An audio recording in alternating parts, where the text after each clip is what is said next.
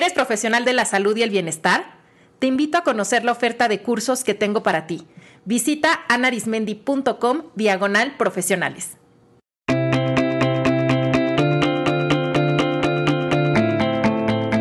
La comida puede ser tu gran maestra de vida. Déjate guiar por ella. Esto es De qué tiene hambre tu vida con Ana Arismendi. Este es el episodio 333, Vergüenza Crónica.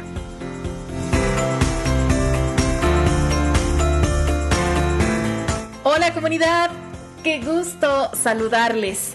Quiero invitarles a que comencemos este programa como solemos hacerlo. Vamos a tomar una respiración profunda inhalando por la nariz y exhalando por la boca. Y hágase la pregunta, ¿de qué tengo hambre en este momento? Y reciban lo primero que les llegue sin juzgarse, recordando que la respuesta puede aparecer como un pensamiento, una imagen, una emoción o una sensación. Y cuando hayan recibido la respuesta, pregúntense qué es lo mejor y más viable que pueden hacer para satisfacer esa hambre.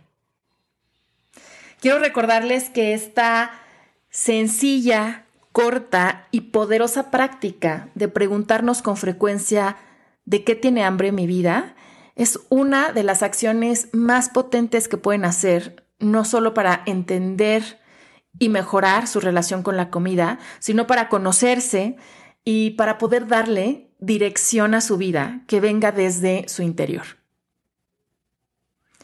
Bien, pues vamos a entrar con el episodio de esta semana en el que les quiero hablar de cuando la vergüenza pasa de ser una emoción momentánea a volverse una vivencia crónica que impacta todos los aspectos de la vida de una persona. En el episodio anterior les hablé, ah, les hablé de la vergüenza como emoción, cómo se relaciona con la culpa y con el ciclo de las dietas. Les sugiero escuchar ese programa. Pero ahora les quiero hablar de cuando la vergüenza no es una emoción momentánea que, aunque puede ser difícil de afrontar en el momento, pasa. Hay personas que viven sintiéndose avergonzadas de forma constante. Los psicólogos diríamos que es cuando la vergüenza pasa de ser un estado a ser un rasgo. Y esto tiene un nombre. A esto se le llama vergüenza traumática o vergüenza crónica. La vergüenza crónica es un mecanismo de defensa que surge al vivir experiencias impactantes y muy dolorosas de humillación, traición, rechazo o abandono. Estas son algunas vivencias en específico que pueden causar vergüenza crónica. Vivir trauma en la infancia. Por su estado de neurodesarrollo, los niños tienden a culparse a sí mismos de aquello negativo que pasa en sus vidas, incluidos el maltrato y la violencia de que son víctimas. Por ejemplo, cuando los niños ven a sus padres pelearse o cuando los padres se separan, se divorcian, lo primero que piensan y sienten los niños es que es por su culpa. O si los niños son maltratados, agredidos, eh, si hay sobreexigencia en, en su educación o al contrario negligencia, los niños lo interpretan que debe de ser porque hay algo malo en ellos. Por eso, el trauma infantil es la causa número uno de vivir con vergüenza crónica, porque esa experiencia marca y se queda como un aprendizaje que los niños se van a llevar al resto de su vida. También el abuso sexual a cualquier edad, pero sobre todo si ocurrió en la infancia o en la adolescencia, genera mucha vergüenza crónica. Vivir violencia en las relaciones de pareja también. Y por eso, muchas personas que lo han vivido, pues les es tan difícil hablar de ello, pedir ayuda, denunciar o salir de esa relación. Ser víctima de un fraude también puede ocasionar mucha vergüenza porque Fíjense lo que hace la vergüenza. La vergüenza siempre es autorreferencial. En vez de que las personas que vivieron un fraude piensen, pues malditos los que me hicieron el fraude, ellos son los que están mal, su pensamiento es, qué tonto fui. Eh, ¿Cómo puede ser que tuve confianza? ¿Cómo cometí este error? Y entonces da mucha vergüenza. También vivir con un trastorno de la conducta alimentaria, con alguna adicción o un trastorno mental, o tener un familiar que vive con cualquiera de estas condiciones de salud mental, puede ocasionar vergüenza no solo individual, sino vergüenza familiar por el terrible estigma que todavía existe sobre eh, las enfermedades mentales. Pertenecer a un grupo minoritario y vivir discriminación también genera vergüenza crónica porque constantemente a los grupos minoritarios se les está señalando, rechazando, humillando y violentando. Ser una persona neurodiversa en un mundo neurotípico también puede generar vergüenza crónica porque constantemente las personas neurodivergentes están recibiendo el mensaje de hay algo diferente, raro, malo en ti, se les empuja a adaptarse, a ser como los demás y pues se sienten muy mal cuando, cuando no lo son, ¿no? Y cuando reaccionan de forma distinta, cuando se les dificulta tanto responder, comprender como otras personas. Tener un cuerpo no normativo, es decir, que no sigue el concepto de cuerpo ideal, también puede ser una experiencia de vergüenza crónica porque se viven muchas humillaciones, rechazo, discriminación en el mundo gordofóbico y salutista en el que vivimos. Estos son algunos ejemplos. ¿Cuáles son otras? Otras experiencias que ustedes sienten que han vivido y que podrían haber disparado esta vivencia de vergüenza traumática. Ahora, ¿cómo podemos identificar que vivimos con vergüenza crónica? Porque como para muchas personas esa es su forma de vivir, de pronto es difícil reconocer que lo que están sintiendo es vergüenza o que viene de experiencias de vergüenza. Entonces, aquí hay algunas características para que vean si se identifican con algunas. Primero, una persona con vergüenza crónica vive con la creencia profunda de que hay algo malo o defectuosa en él o en ella y que por ello fracasa o es rechazado o se merece maltrato. El famosísimo síndrome del impostor es una manifestación de esta creencia y sensación de no creer que uno es lo suficientemente bueno. También hacer muchos esfuerzos para ocultar a otros que una persona se considera a sí misma defectuosa y entonces sentirse con el compromiso de siempre tener que probarse ante los demás es otra característica. Y esto puede generar comportamientos como el perfeccionismo o la complacencia. También estar siempre alerta de las reacciones de los demás, sintiéndose constantemente observado o juzgado. Tener miedo a ser visto o vista, a mostrarse con autenticidad, a compartir ideas, proyectos, necesidades o emociones. La dificultad para poner límites también es una característica.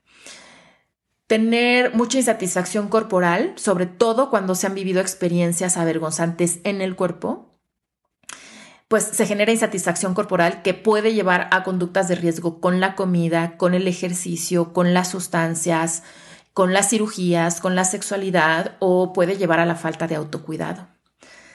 Tener crisis de angustia o de rabia que parecen salir de la nada en personas que aparentemente lo tienen todo bajo control o que son aparentemente perfectas, también puede ser una característica. Y una que es muy interesante es que la vergüenza crónica también se puede manifestar con mucha agresión y violencia a otros. Es decir, humillar, rechazar, traicionar o abandonar a otros puede ser una forma en la que se manifieste porque las personas avergonzadas avergüenzan.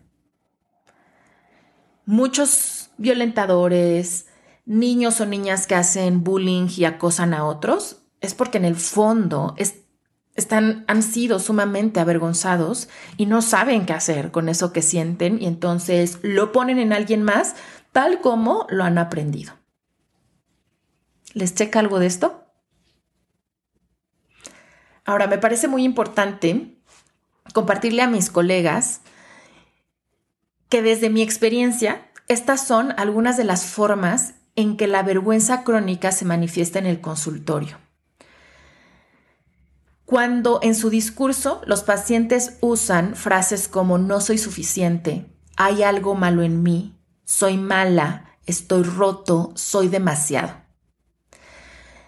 El miedo a ser vista o visto en consulta se puede manifestar como no querer prender la cámara cuando estamos haciendo sesiones online, no mirar a los ojos cuando se habla, personas que se tapan la boca o la cara al hablar, o que se sienten incómodas en su cuerpo y que lo están cubriendo con mantas, con cojines o con ropa holgada.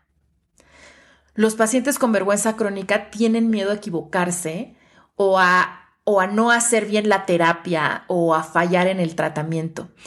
Y por eso suelen ser muy complacientes, muy cumplidores y están intentando siempre caerle bien al terapeuta o profesional de la salud. Y ojo, porque en muchos casos los pacientes avergonzados aparentan ser los pacientes perfectos, porque siempre sonríen, porque siempre hacen las tareas, porque llevan bien su tratamiento. Y a nosotros nos puede parecer como, qué maravilla, todo va bien con este paciente. Pero ¿qué hay detrás de esa perfección, de esa sonrisa? También son personas que suelen sentirse observadas y evaluadas en todo momento y que eso les ponga muy nerviosos o que dispare ira. Suelen evitar compartir emociones, conductas, sensaciones, pensamientos o experiencias de trauma porque tienen miedo a que el terapeuta le juzgue, lo rechace o no lo soporte. También pueden ser personas que usen la mentira ya sea que mientan para justificarse, para evitar tocar el dolor, o por no poder decir que no y, y poner límites de forma frontal. ¿De qué otra forma ustedes han notado la vergüenza en sus pacientes, colegas? Estas son solo algunas, algunas maneras en las que yo lo he notado, pero seguramente también dependiendo del tema o de la especialidad podría manifestarse de otra manera. Entonces, si ustedes que están escuchando identifican que tal vez podrían vivir con vergüenza crónica, quiero sugerirles tres cosas. La primera, que se den cuenta que no son las únicas personas que se sienten así. Y eso es muy importante porque una característica de la vergüenza traumática es que hace sentir a las personas como que son las únicas que se sienten así, que han vivido esas experiencias, que han hecho ciertas cosas, que tienen ciertos pensamientos. Y eso es lo que hace sentir a la persona de yo estoy mal porque nadie más se comporta así o ha vivido algo así. Entonces, me gustaría decirles que la vergüenza crónica es mucho más frecuente de lo que creen. Hay muchas personas que lo han experimentado a lo largo de su vida. Así es que no hay nada, no hay nada mal en ustedes si lo sienten. La vergüenza crónica no es más que la expresión, primero, de que son personas y de que son personas que han vivido experiencias dolorosas. Y la buena noticia es que eso se puede trabajar. Número dos, empiecen a trabajar con la autocompasión. Para mí, la autocompasión es el mejor antídoto contra la autocrítica. Así es que em, ya les he compartido en este episodio varias prácticas y, definiciones sobre qué es la autocompasión, así es que me parece un gran lugar para empezar. Y también quiero recordarles que en mi equipo ofrecemos un taller vivencial online de mindfulness y autocompasión, que es precioso y que les puede dar todas las herramientas y un espacio para compartir. Para información y fechas de los próximos grupos, eh, revisen la página anarismendi.com diagonal MAC, MAC, que es Mindfulness Autocompasión. Y tres, buscar apoyo psicológico. Como la raíz de la vergüenza crónica está en experiencias de trauma, es muy importante que se acompañen de una, psicoterapeuta o un psicoterapeuta que sea especialista en trauma para que puedan trascenderlo. Quiero recordarles que todo mi equipo de terapeutas son psicotraumatólogas. Pueden conocerlas y hacer cita en anarismendi.com diagonal consulta. Y para mis colegas, creo que es sumamente importante que identifiquemos cuando los comportamientos y diagnósticos de las personas que acompañamos tienen como avance la vergüenza crónica, para que así podamos intervenir de forma adecuada. Entonces, si quieren formarse más en este tema, les invito al curso que voy a impartir llamado Hay algo malo en mí.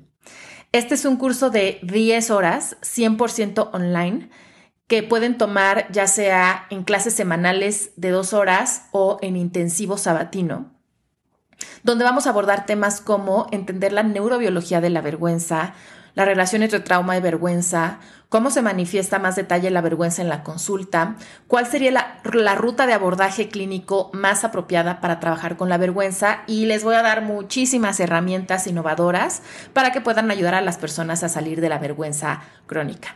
Para conocer las fechas, la inversión, las formas de pago, de estos cursos, les invito a revisar toda la información en mi página anarismendi.com diagonal hay algo malo en mí.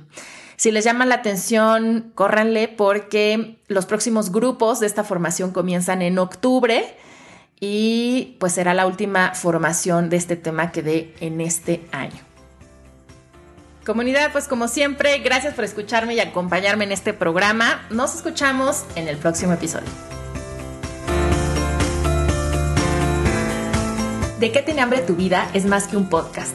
Es una filosofía de vida que te invita a conocerte y diseñar la vida que se te antoja. Descubre toda la oferta de productos y servicios que tengo para ti en dequetinehambretuvida.com.